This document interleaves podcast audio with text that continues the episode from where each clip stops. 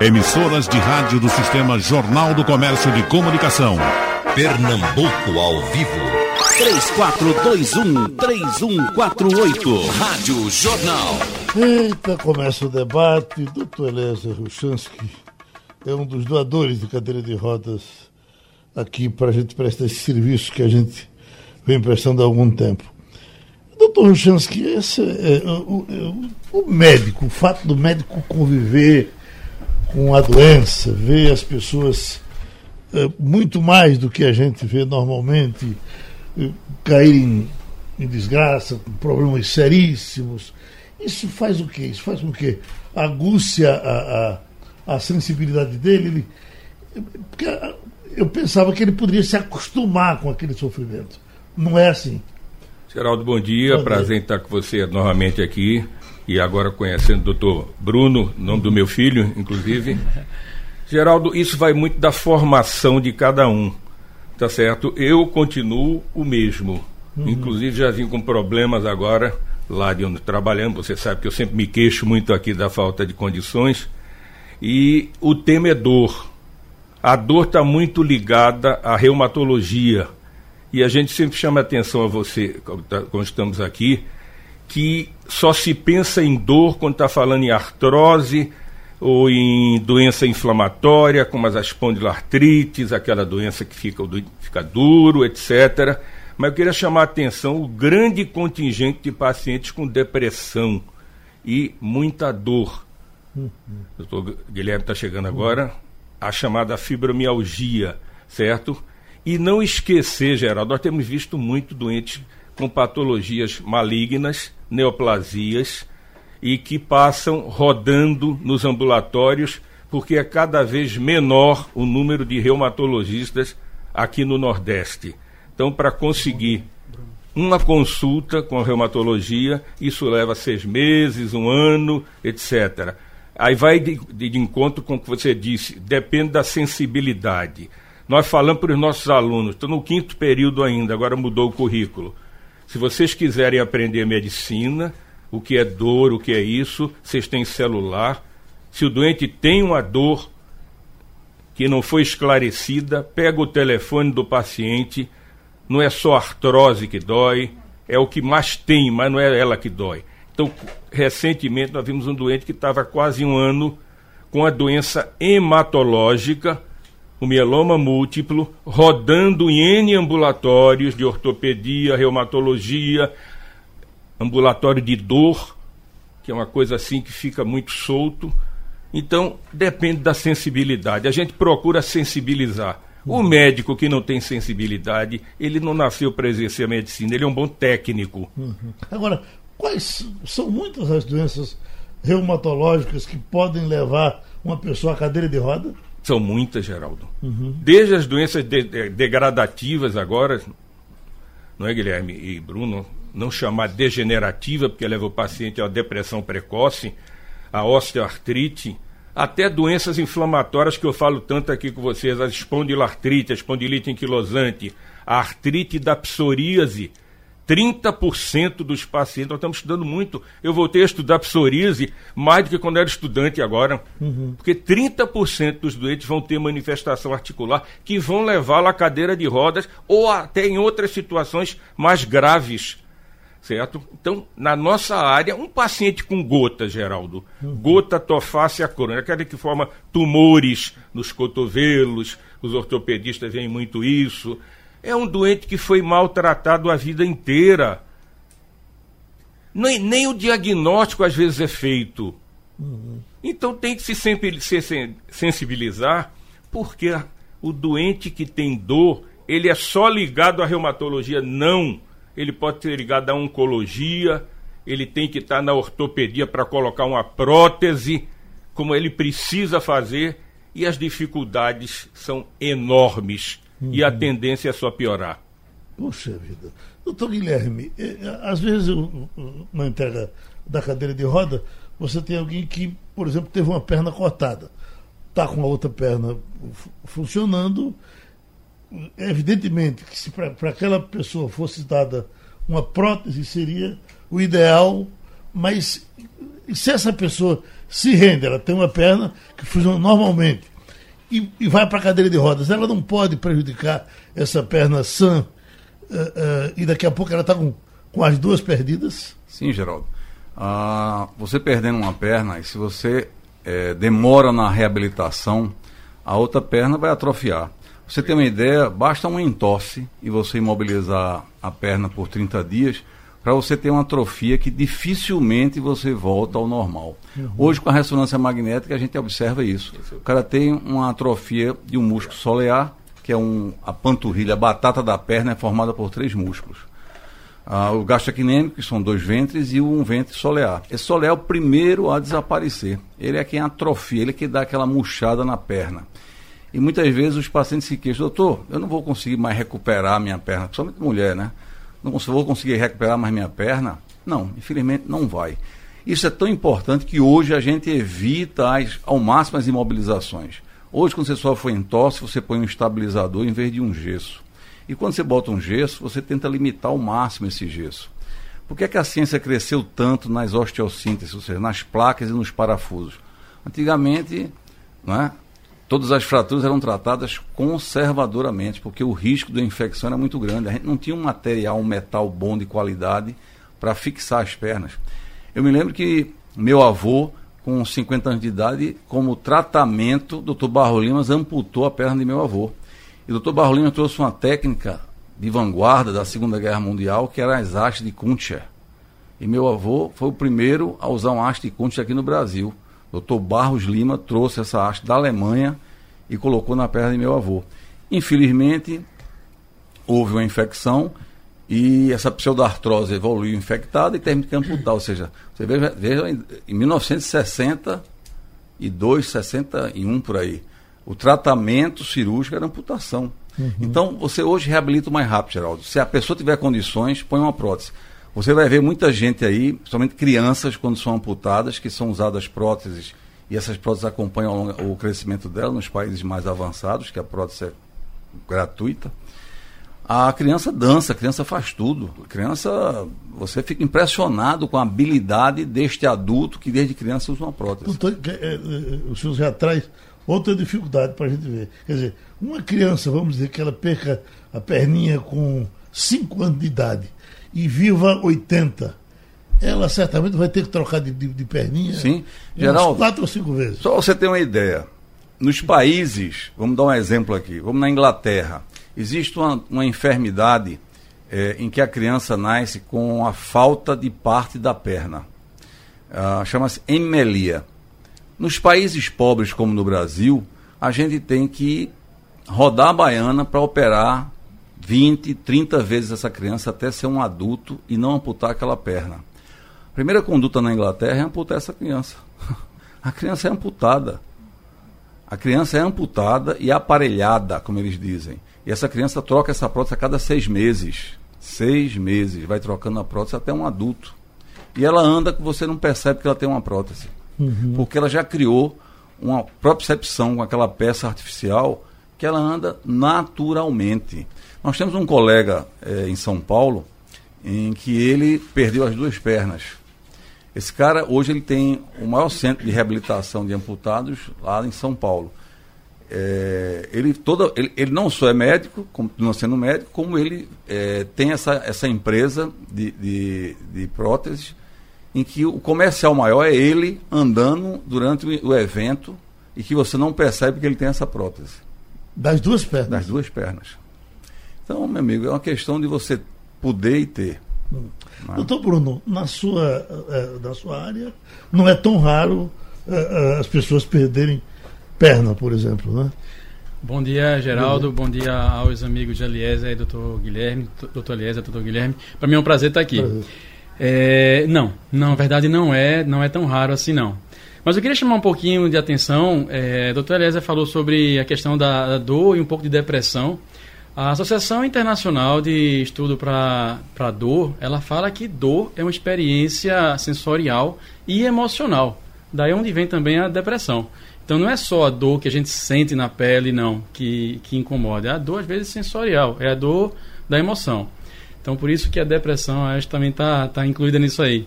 É, a dor, né, como é, os colegas, doutor Guilherme e doutor Elisa falou, é, realmente a dor, é, muitas vezes, é bem desagradável. Mas eu queria levantar um, um pouco de polêmica aqui Até e a dor, a dor também é importantíssima para a gente viver, né? Uhum. Imagine que você, se você não sentisse dor, por exemplo, no olho, falo olho porque minha esposa é oftalmo. Se você não sente dor no olho, é, você às vezes pode passar despercebido uma endoftalmite, e aí você vai evoluir para cegueira. Então, às vezes, a dor é um aviso muito importante para que você se mantenha vivo, para você se mantenha, para que você se mantenha saudável. Se você pega na panela quente, você não sente que está quente, você vai queimar a sua mão. Né? Então, a dor às vezes é uma defesa, é, uma, é um fator de proteção para a gente. Mas como você bem tocou, é, não é incomum a gente ver ou a gente presenciar é, pessoas que sejam amputadas no meio meio. Infelizmente, como o doutor Guilherme bem falou, o, país, o Brasil é um país muito pobre. E é um país que a gente não tem a prevenção de doenças. É, você é muito comum você ver pacientes que chegam no seu consultório, às vezes no ambulatório, no SUS, com uma infecção já grave, uma gangrena já profunda, e que você não tem muito o que fazer por aquele paciente que não seja amputar. E aí, nesse caso, eu não vejo a amputação como uma coisa tão ruim assim naquela situação. Porque aquele paciente vai morrer. Uhum. Então, às vezes, você amputa o paciente para que ele sobreviva. É aquela velha frase, né? Vão-se os anéis e ficam os dedos. Então ele é amputado, mas ele sobrevive. O, o seu colega uh, Leandro Araújo, grande amigo da gente, contava. Ele mandou um abraço para você. Sempre, sempre contava aqui de uma dor que dá na, na, uh, de perna, que ela é tão grande que é comum o camarada chegar no consultório, no hospital, chorando e pedindo, doutor, corte a minha perna, corte. Que dor é essa, é. doutor? Essa dor é a dor da isquemia, tá? Uhum. Por uma grande coincidência, ontem eu estava operando num hospital grande particular, é, à noite, bem tarde da noite, acabei a cirurgia quase meia-noite, e exatamente uma situação bem semelhante. Era uma senhora que teve uma das artérias ocluídas e ela estava com dor que já estava dando um sinal de neuropatia. Uhum. Neuropatia é aquela dor de origem neurológica mesmo. Então é uma dor já no estágio bem avançado. Essa dor que o doutor Leandro falava é a dor de um paciente realmente de isquemia. Uhum. Isquemia é a falta de circulação na perna. Então é um paciente que não tem sangue chegando no, na perna, no pé, fica naquele regime de, de, de, isquemia e a dor ela, ela chega a ser realmente uma dor insuportável. A dor. E não eu, tem cura, doutor? Tem que ser a perna? Tem, não, de jeito nenhum. Depende da situação. Uhum. Tá? Se o paciente já chega com realmente com a perna morta, digamos assim, já com a neuropatia já irreversível, é, a musculatura já irreversível, realmente, infelizmente, não tem muito o que fazer por esse paciente. Mas isso é um estágio extremo. O que, é que eu posso fazer para não ter essa dor? Uma coisa que eu bato sempre no meu consultório e que eu acho que os colegas batem também: prevenção. Uhum. Eu, eu sou um entusiasta da prevenção das doenças vasculares, até porque eu, é, as doenças mais graves na minha área, elas, elas têm um início bem silencioso.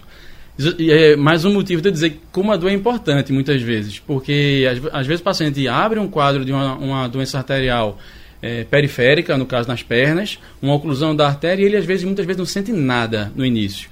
E essa, essa, essa doença ela vai agravando, agravando até o ponto de realmente ele chegar no consultório com a dor que não suporta. Uhum. Às vezes uma dor ao caminhar, que ele vai levando aquilo ali, não procura saber o que é, a dor vai agravando até chegar no estágio desse aí.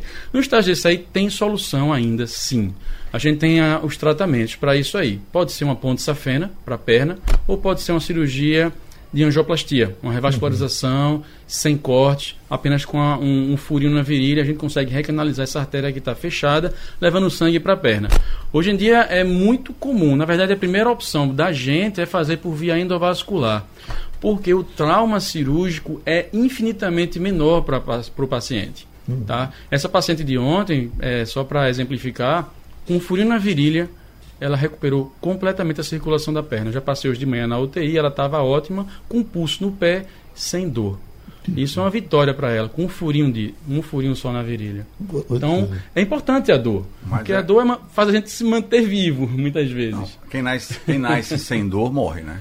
Existem crianças que nascem sem dor, uhum. morrem. É, ela não tem né? defesa. Se qualquer Mas agressão o, o que, que Bruno sofrer... falou aí de prevenção, eu acho que aqui na rádio, Bruno, é importante ser, ser muito claro e uhum. rasgado é o diabetes e o fumante. Tem que bater Entendeu? de frente. Pronto. É o que mais lasca aí, o que é. mais amputa a perna é o cigarro e o diabetes. Então é muito comum chegar, muitas vezes, no ambulatório do Estado, ambulatório do pessoal mais. Mais menos, humilde, né? é, com dores nos pés. Na verdade, são arterites que ele tem. Fuma quantos maços de cigarro, meu amigo? Cinco. É. Cinco maços de cigarro. Desde quantos? Desde sete anos minha mãe mandava acender cigarro. Desde os sete anos de idade. Ele acendia o cigarro para a mãe. Então, a mãe pedia um cigarro, ele ia lá acendia e dava para a mãe. Pronto, desde os sete anos. já vi alguns acaba com casos 40 assim anos. Agora, para a gente fechar a questão da prótese, eu tenho. A cadeira de roda já é o fim da linha, não é? Fim da linha. Em em que situação o senhor diz, não, não use cadeira de rodas, vá para a muleta? Sempre. Sempre. Geraldo, se principalmente se for um paciente idoso, quer matar o velho, bota uma cadeira. Entendeu? Você tem que estimular ele a andar, você tem que forçar ele a andar. Você tem que tirar o máximo muleta e, e- e cadeira de roda. Se você não tirar, se você não incentivar, ele vai cada vez mais. Porque a atrofia é uma coisa que vem sem você querer. E vou lhe dizer, acordar de manhã cedo dá trabalho, não dá? Você que sempre acordou às três horas da manhã, não sei se ainda está acordando nessas horas. Agora, eu, já- eu já não durmo mais.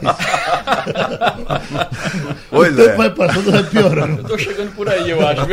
Pois é, então você veja o seguinte: se você for deixar o corpo assumir, meu amigo, você fica numa cadeira de roda e morre. Porque a cadeira de roda é morte. Né? Então você tem que botar. Somente o paciente que cai e tem suas fraturas. Você tem uma ideia, como é assustador a todos os velhos que estão me ouvindo, que uma fratura de colo de fêmur mata 50% no primeiro ano. Tá? Sabe de quê? Eu não, eu não sei se o dado tá certo, mas infarto. 50% morre nos, nos, nos primeiros primeiro ano de Tá pós-operatório. tá. Desses 50 que escapam, só 50% voltam a andar. Ou seja, um quarto dos que quebraram o colo de fêmur voltam a ter vida e uma vida normal. Deixa eu perguntar outra coisa. É, é, se a gente vai para a Europa e, e a gente encontra um senhor com esse charme do, doutor- do doutor Eliezer Ruchansky, ele normalmente estará com uma bengala. Ah, agora você disse tudo, Não é meu amigo. A Ele terceira estará- perna. Então eu estou em fase terminal, realmente. Não. Não, não, aí, não, aí, não, você é um europeu, doutor Ele Ô, Charme, Não, esse é o foi escolhido ele estará com uma bengala, não é? naturalmente com uma bengala. Me parece que não precisa estar com problema para usar a Não. bengala. Não por quê? Porque a bengala aumenta teu equilíbrio. A bengala aumenta a propriocepção. A bengala te dá muito mais segurança ao andar.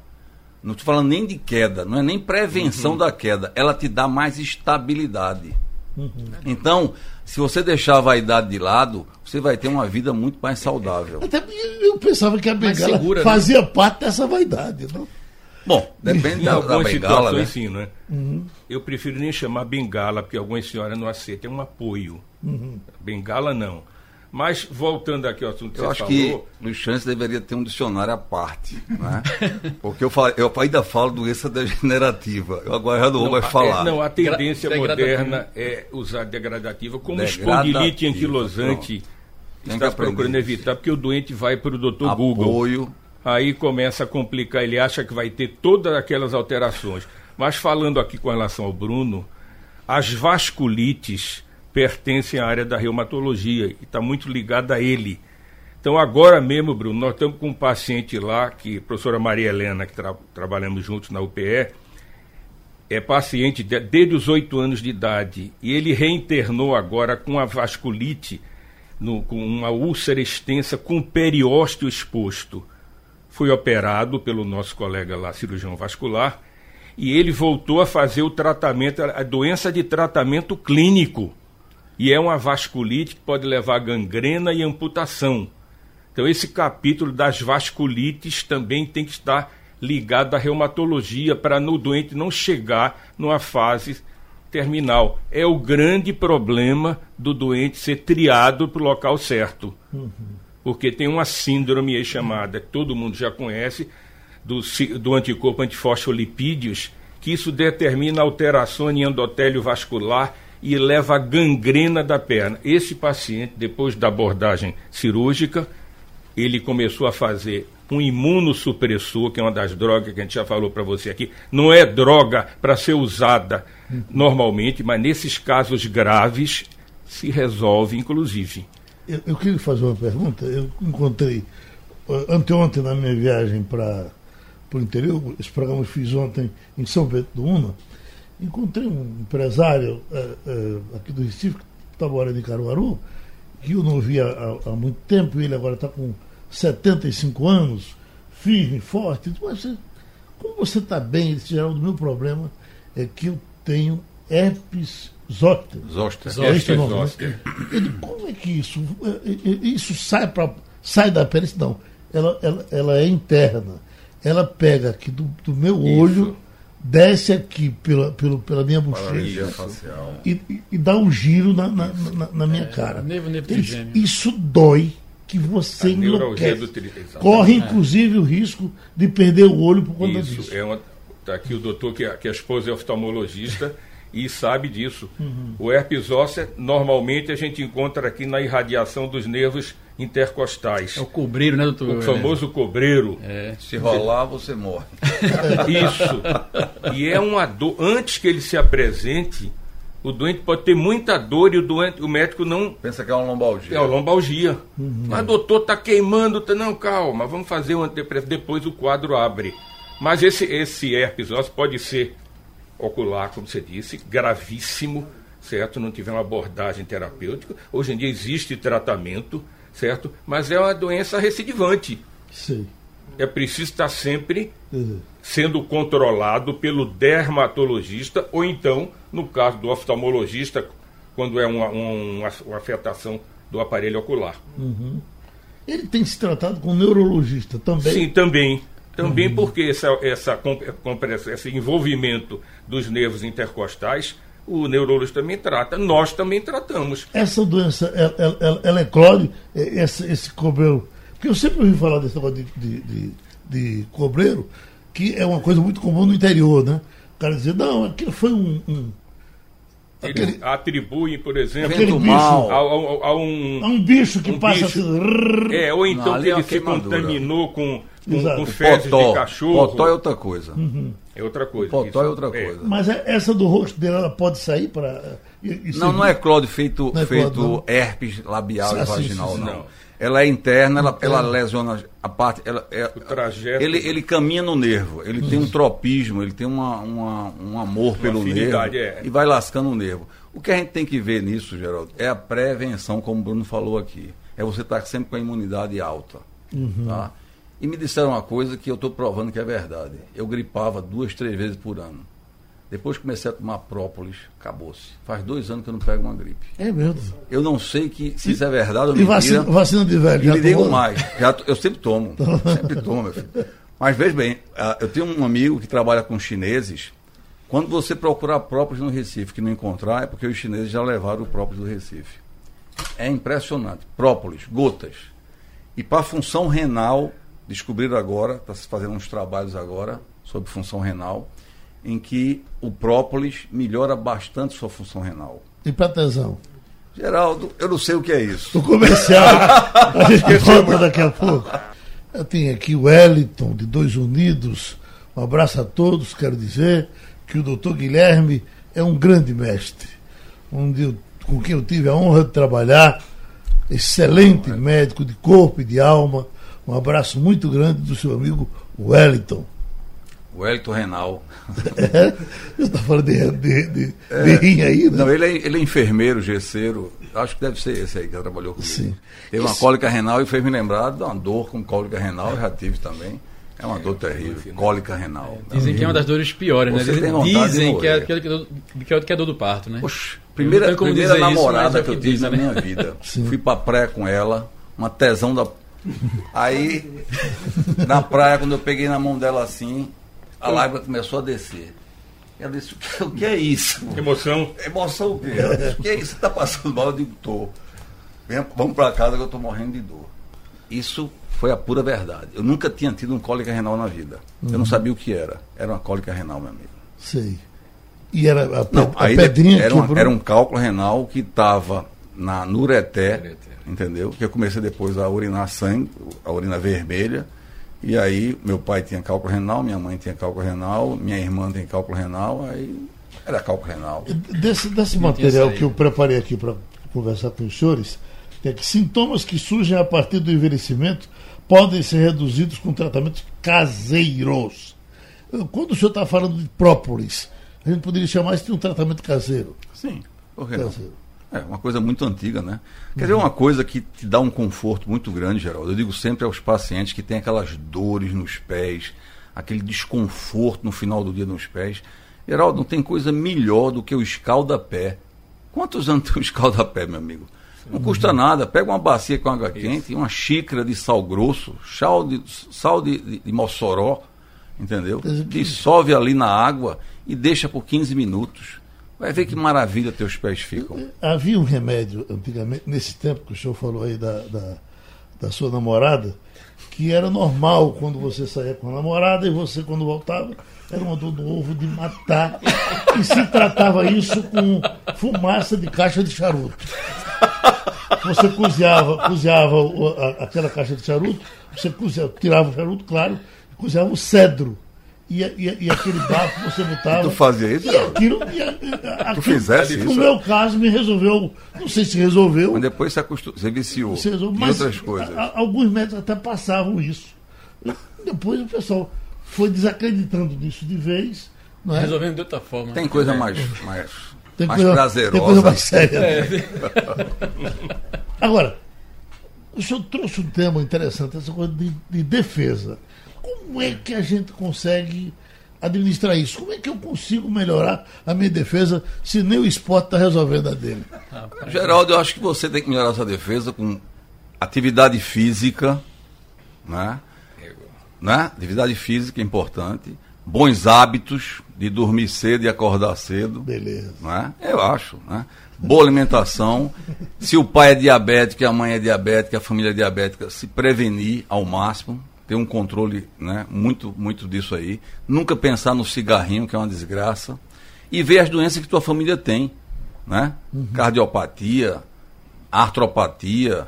E você tem que se, seguir isso aí. As, as, suas, cada um tem suas heranças genéticas, isso. que não traz só olho azul, não, minha gente, traz doença. Uhum. Você tem que estar ligado na tua doença. Minha família é renal. A outra pode ser cardiopata e por aí vai. Tem pai que deixa para o filho um supermercado, deixa para o filho pois uma é. usina. E tem pai que deixa uma hipertensão. A maioria. a maioria. Ansiedade, nervosismo. Tudo isso é uma coisa que acaba com a tua imunidade. Uhum. Né? A, a, vitamina D, que é tão cobrada hoje pelos médicos, não, não foi durante muito tempo.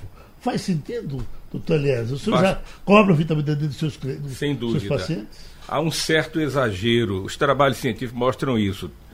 E eu tinha uma paciente com lupus e que a filha dela, nossa aluna, disse: Nós vamos parar tudo e vamos para São Paulo, que tem um médico tratando essa doença só com vitamina D, altas doses. É, altíssimas doses. Né? É. Não está demonstrado cientificamente isso. Nós vivemos estudando essas doenças e comparando. Não existe isso. Uhum. Ela é um pró-hormônio tá certo? A vitamina D participa inclusive de todo o nosso metabolismo. Agora, essas doses cavalares que se, não tem trabalho científico em base isso aí para você parar, parar um tratamento. Tanto que ela voltou, a doente com nefropatia lúpica. Pronto, era o que eu ia dizer. Certo? Os nefrologistas estão de cabelo em pé por conta do excesso. Por causa disso. É. O excesso. Excesso é, de vitamina D. Geraldo, nós temos D. a doença da moda o brasileiro adora modismos, certo? Então, resolveu-se achar que com vitamina D se faz tudo. Como o Guilherme lembrou aqui, o Bruno também, os nefrologistas estão aperreadíssimos com isso. Como essa doença passa na nossa área, normalmente o diagnóstico é nosso, certo? A não ser quando o doente abre com, com, com uma nefropatia, com a proteinúria maciça, com, etc. Mas ele vai a um clínico geral.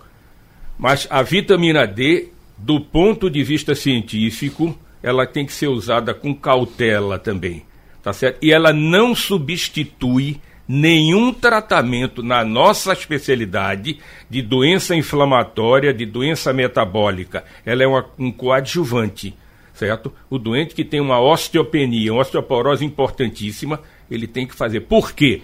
Porque o cálcio, vamos, vamos deixar isso bem claro, o cálcio está sendo cada vez menos usado.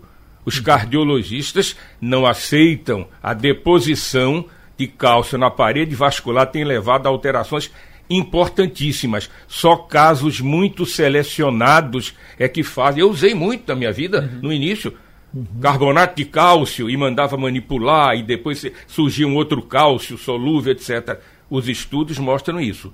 Então, com relação à vitamina D, a verdade científica é essa. Proteinúria, que o senhor falou aí, que é, é, me parece que é quando o rim começa a, a expelir coisas que não era para deixar sair, não é isso? Exatamente. Que faz aquele, aquele, aquele, é, é aquele exame da, do, do, litro, da, do litro. Antes, de, litro antes disso, Geraldo. Urina, urina de 24 horas. horas. Antes disso, Geraldo, antes da, da, da uricosu, da, da proteinúria de 24 horas, um simples sumário de urina bem feito, e a gente frisa isso sempre bem. Pergunta aos alunos: você prefere uma ureia e uma creatinina ou um sumário de urina bem feito? Uhum. O sumário de urina vai mostrar a função do tubular e glomerular. Cura... Aí ele vai ter proteína. Curável, curável, doutor? Não, controlável. Controlável. As doenças são controláveis, Geraldo. Uhum. Agora você pode ter uma qualidade de vida maior. Quando eu me formei, Geraldo, na Clínica Maio, um doente com lúpus forma grave vivia três anos apenas. Nós já temos paciente com 30 anos de com o mesmo quadro. Agora, é uma doença que tem que ter controle. Uhum. Mas qual a incidência do lúpus? É uma incidência em relação às doenças reumatológicas. A sua turma é de que ano, doutor, doutor Chansky? Eu não sei qual a finalidade dessa pergunta, mas, mas, pula, mas vou responder. Pula, Geraldo, pula esse assunto aí. Eu, prefer, eu preferia não. 40, mas, mas é, é, mais ou menos isso. 40. É. Só por isso. A sua é de quando, doutor Bruno? Não, é 1994. Não, não. não 90, menos. É bem recente. É 2005. 2005. Eu tenho 14 anos de formado. Era essa a pergunta. Quais as doenças que o senhor encontrou isso que o doutor Bruno já não encontrou eu posso, mais. Estou brincando com você, eu me formei em 71, Geraldo. Certo. certo. Quais as doenças que o senhor encontrou no, no, no, na sua vida que o doutor Bruno, quando chegou, elas pararam de existir? Ou, ou isso mudou ou não? Não, ao contrário. O doutor Bruno está conhecendo outras doenças. É, tem bem mais doenças, né? Bem mais doenças. Por quê, Geraldo? Talvez diagnosticados. Porque né? não também eram isso, diagnosticadas, Geraldo. O primeiro caso que eu vi de uma vasculite que hoje em dia nós aulas sobre isso. Recentíssimo, né? É muito recente. Tem nem 20 anos, eu acho isso. Uhum. Esse é um assunto tem nem 20 anos. Não havia no currículo escolar. É. Lá na, na, UPE nós introduzimos as vasculites. Vasculite. Vasculites, é. certo? São doenças dos vasos, como disse o Bruno aqui, só que elas obedecem também a mecanismos imunológicos das nossas doenças. O próprio lúpus. E as vasculites são um capítulo enorme de, de outras doenças, certo? Uhum poliarterite nodosa. Não devemos falar muito em nome de doença, porque os doentes começam a ligar depois. Eu acho que estou com isso, estou com aquilo. O aluno sai da aula achando que está com a doença. Você tem ideia?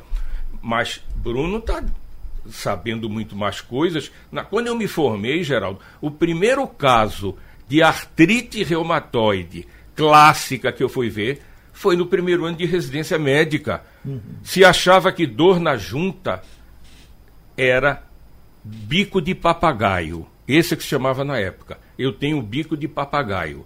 Então, o que é que tem para fazer? Os colegas diziam: nada. Se prepare para a cadeira de rodas. Uhum.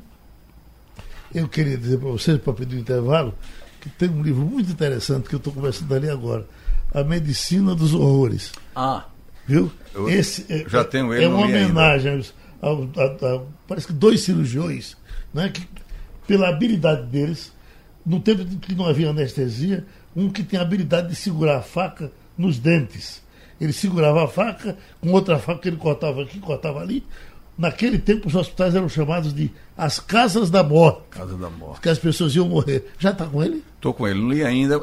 Isso partiu da Veja, né? Sim, a revista mostrou aquilo ali e me chamou a atenção. Uhum. E minha mulher comprou e ainda não li. Eu Tô já recebi de Dia dos Pais. Eu vou me agarrar então, com ele. Não, não foi dia do pai, não sei o que eu vou receber não, dos me Deram, mas, me deram como mas, é mas eu sempre tive essa curiosidade. Uhum. Ah, eu tenho uns dois livros sobre, a respeito da medicina antiga, inclusive um eu doei a. a... Um, não, você me deu um. Dei um, mas eu, eu, tenho um outro uhum. que aforismas de, de Hipócrates, que é uma Sim. coisa fantástica, que não tem mais para vender, porque aquele é muito antigo. E história da medicina também, uhum. que foi até o, o, um colega cirurgião que me orientou a comprar. É, eu, sou, eu sou impressionado com essa medicina. A medicina é terrível, de muita dor, Mas era o que tinha que se fazer, né? Era Deixa o barbeiro. Nós eh, iniciamos essa entrega de cadeira de rodas faz um bocado de tempo. Leandro Araújo era, era eh, coordenador, chefe, alguma coisa do Hospital da Restauração. E ele foi, fez um, uma pesquisa e ele dizia que mais ou menos nós tínhamos aqui na região metropolitana 45, 40 45 pessoas que ficavam precisando de cadeira de rodas e a gente veio conseguindo, não, não, não há fila. É, às vezes é, tem dificuldade até do transporte, porque é para entregar em lugares muito, muito difíceis de chegar, mas se dá, tem cadeira de roda, não, não, não, há, não, tem espera na hora que as pessoas chegam. E a condição tem, a gente vai, corre e faz a entrega.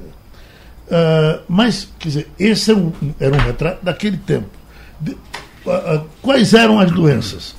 Se cortava a perna por, por diabetes, especialmente parece que diabetes era lá em cima. Depois tivemos, temos uma febre agora com as motos. Não é? Os, Continua, acidentes, os acidentes, os acidentes motos. Não é? Agora, o tal do derrame é uma coisa que impressiona. É, é louco. E, é. e para cada derrame tem uma história. Eu me lembro que eu fui, eu fui entregar uma cadeira de rodas no Janga, eu mesmo fui, e, e a, a, a, o nome da, da a moça que para quem eu fui entregar diretamente, ela não parava de rir, olhava para mim, cá, cá, uma galha, uma galha, ela dentro na cama. Cá, puxa vida, eu, eu, eu a, a outra moça cuidava dela, por que, que ela ria assim o tempo todo? Foi um derrame. É. Um derrame? Sim. Meu Deus, eu perguntei, é melhor do que chorar, né? Se ela ficasse, ela eu não sei dizer. Eu acho até, talvez se ela chorasse, fosse melhor do que ela ficar rindo aqui o tempo, é, é permanentemente o tempo é, todo. Tem algumas, algumas doenças, é, é, incrível, né? É, tem umas doenças neurológicas é, e às vezes elas são, é, são iniciadas com um derrame realmente, mais ou menos no lobo frontal, que é a parte da frente do cérebro, que o pessoal, o pessoal fica sem aquele sem a censura, né? uhum. né? Então tem doença que a pessoa fica falando palavrão, pornografia, né? Tem um nome para isso aí, tem, é, se não me engano é Gilles de La Torre. Uhum. É uma doença, um síndrome aí com esse nome. É, provavelmente essa paciente deve ter tido uma, um derrame também na parte da frente da cabeça, porque ela fica sem freio, ela, uhum. não, ela não sabe que está rindo, né? enfim. Mas eu estava é, falando sobre a questão da, dos amputados aí, eu tenho um, um, um, grande inimigo que, na verdade, é a aterosclerose. A aterosclerose é uma doença silenciosa que você não sabe que você já está desenvolvendo e que você começa a, a, fazer depósitos de gordura e de cálcio nas artérias de todo o corpo. Né?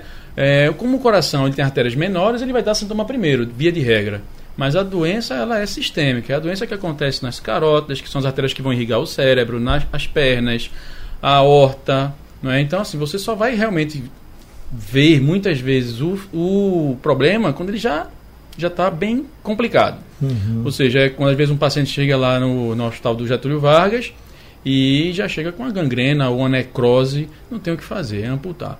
Geraldo, você não tem ideia do número de amputações que se faz naquele hospital. É incrível. É incrível e é triste o quanto a gente fica impotente é, sem poder ajudar aquela pessoa que ele chega já no estágio deplorável, sabe? Aí é volta aquela questão da país subdesenvolvido, país pobre.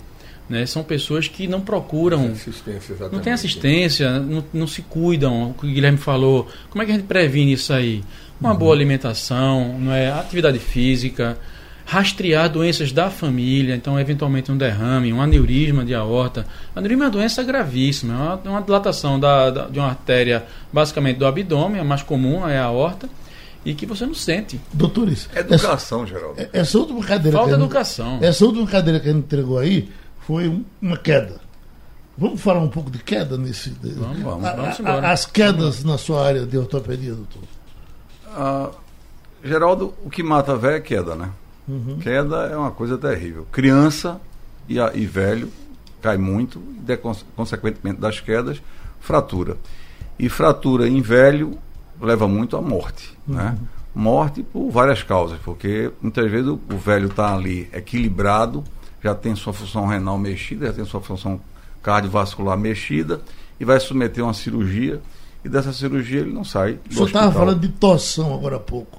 O que é torção, doutor? Não, torção é você é, virar. Geralmente, torção pode ser de, de, qualquer articulação, mas o mais comum são os tornozelos, né? Uhum. Que a pessoa geralmente vai andando desatenciosamente e vira o pé nas nossas calçadas, com muito uhum. buraco, das pedras irregulares, dos sapatos altos e até de sapato baixo. Uhum. E muitas vezes você sofre torções, o pé incha, você trata, e muitas vezes são maltratadas essas entorses. E como sequela fica dor, aquela dor crônica. E aí surge aquela frase que eu conheço desde criança e todo mundo fala que é melhor às vezes quebrar um osso do que você torcer uma articulação, porque quando torce, fica com a dor pro resto da vida. E até pouco tempo a gente não sabia por que restava essa dor no tornozelo. Uhum. Doutor, eu quando danço o pé incha. Quando eu uso um salto alto, o pé incomoda. Quando eu corro, quando eu faço uma atividade física, o pé me incomoda bastante. O que é que é isso?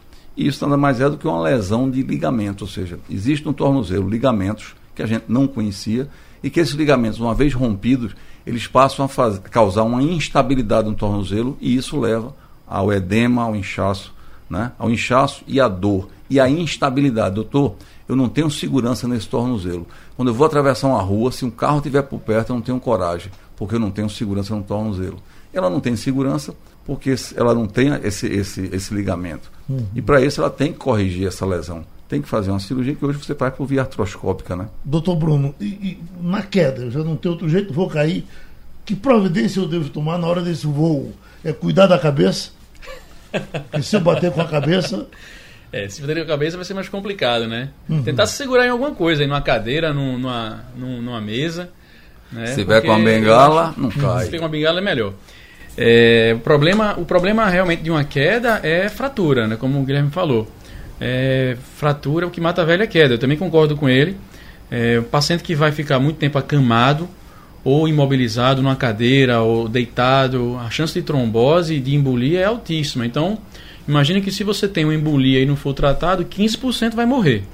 Tá? Então, assim, é um número muito alto. Então, realmente, é, com a imobilização, o paciente não consegue andar, ele fica com uma dificuldade de movimentação na cama, de girar na cama, ele faz um esforço maior nos braços e ele não tem às vezes a perna para fazer o apoio, vai fazer mais esforço. O que é que acontece? Infarta. Então aquilo que a gente falou no início. Pacientes que são amputados, eles morrem, 50% morrem no primeiro ano. Por quê? Infarto.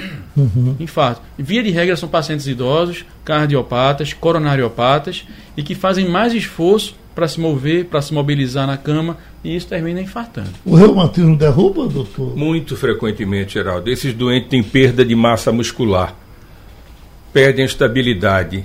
Fármacos que nós somos obrigados a usar, os glicocorticoides, também fazem atrofia muscular, causam atrofia muscular. Por isso a tendência é usar cada vez uma dose menor. Mas se a doença está em atividade, não adianta você tirar ah, não, para esse remédio, para o remédio, o doente piora e volta para a gente. Isso é muito comum, colegas que não lidam com a especialidade ou que não leem o que é pior, uhum. certo? Então, perda de massa muscular. A gente vai a essa altura do campeonato, eu estou numa academia duas vezes por semana, não consigo fazer três, mas não ganho mais massa muscular. Eu estou lutando para não perder massa muscular tá certo? Uhum. Não vou enveredar por aquele caminho de alguns colegas mais velhos do que eu, que são verdadeiros touros, e daqui a você sabe como é que funciona. E a coisa vai lá para baixo, além de, da presença de cânceres, os mais variados possíveis. Mas o doente reumatológico, quando ele envelhece, ele tem instabilidade, cai e se fratura com muita facilidade. A gente sempre teve, quer dizer, o meu lado aqui, o lado leigo, sempre teve reumatismo como doença de velho. É doença de velho? É o grande engano. Essa é a frase mais cruel que existe. Doença reumatológica dá em crianças em tenra idade, ou seja, recém-nascidos inclusive, e as doenças mais graves na nossa área são em crianças e mulheres na fase sexualmente ativa, 20 a 40 anos de idade criança com artrite idiopática juvenil. Hoje em dia tem uma especialidade chamada reumatologia pediátrica. Tal a importância. Então, quanto mais. Não, mas ele está andando com dificuldade. Sim, por uma doença degradativa.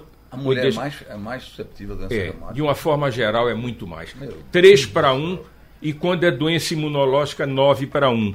Uhum. Mas pelo menos vamos lembrar da gota, né, Guilherme? É o homem Gota ganha, serena. né? 10 para 1 pra gente. Aí quando pergunta a gota, você tá com a dor da gota. Serena. Mas não é a gota serena, é a gota úrica. Obrigado, amigos. Sugestão ou comentário sobre o programa que você acaba de ouvir, envie para o e-mail ouvinte@radiojornal.com.br ou para o endereço Rua do Lima 250, Santo Amaro, Recife, Pernambuco.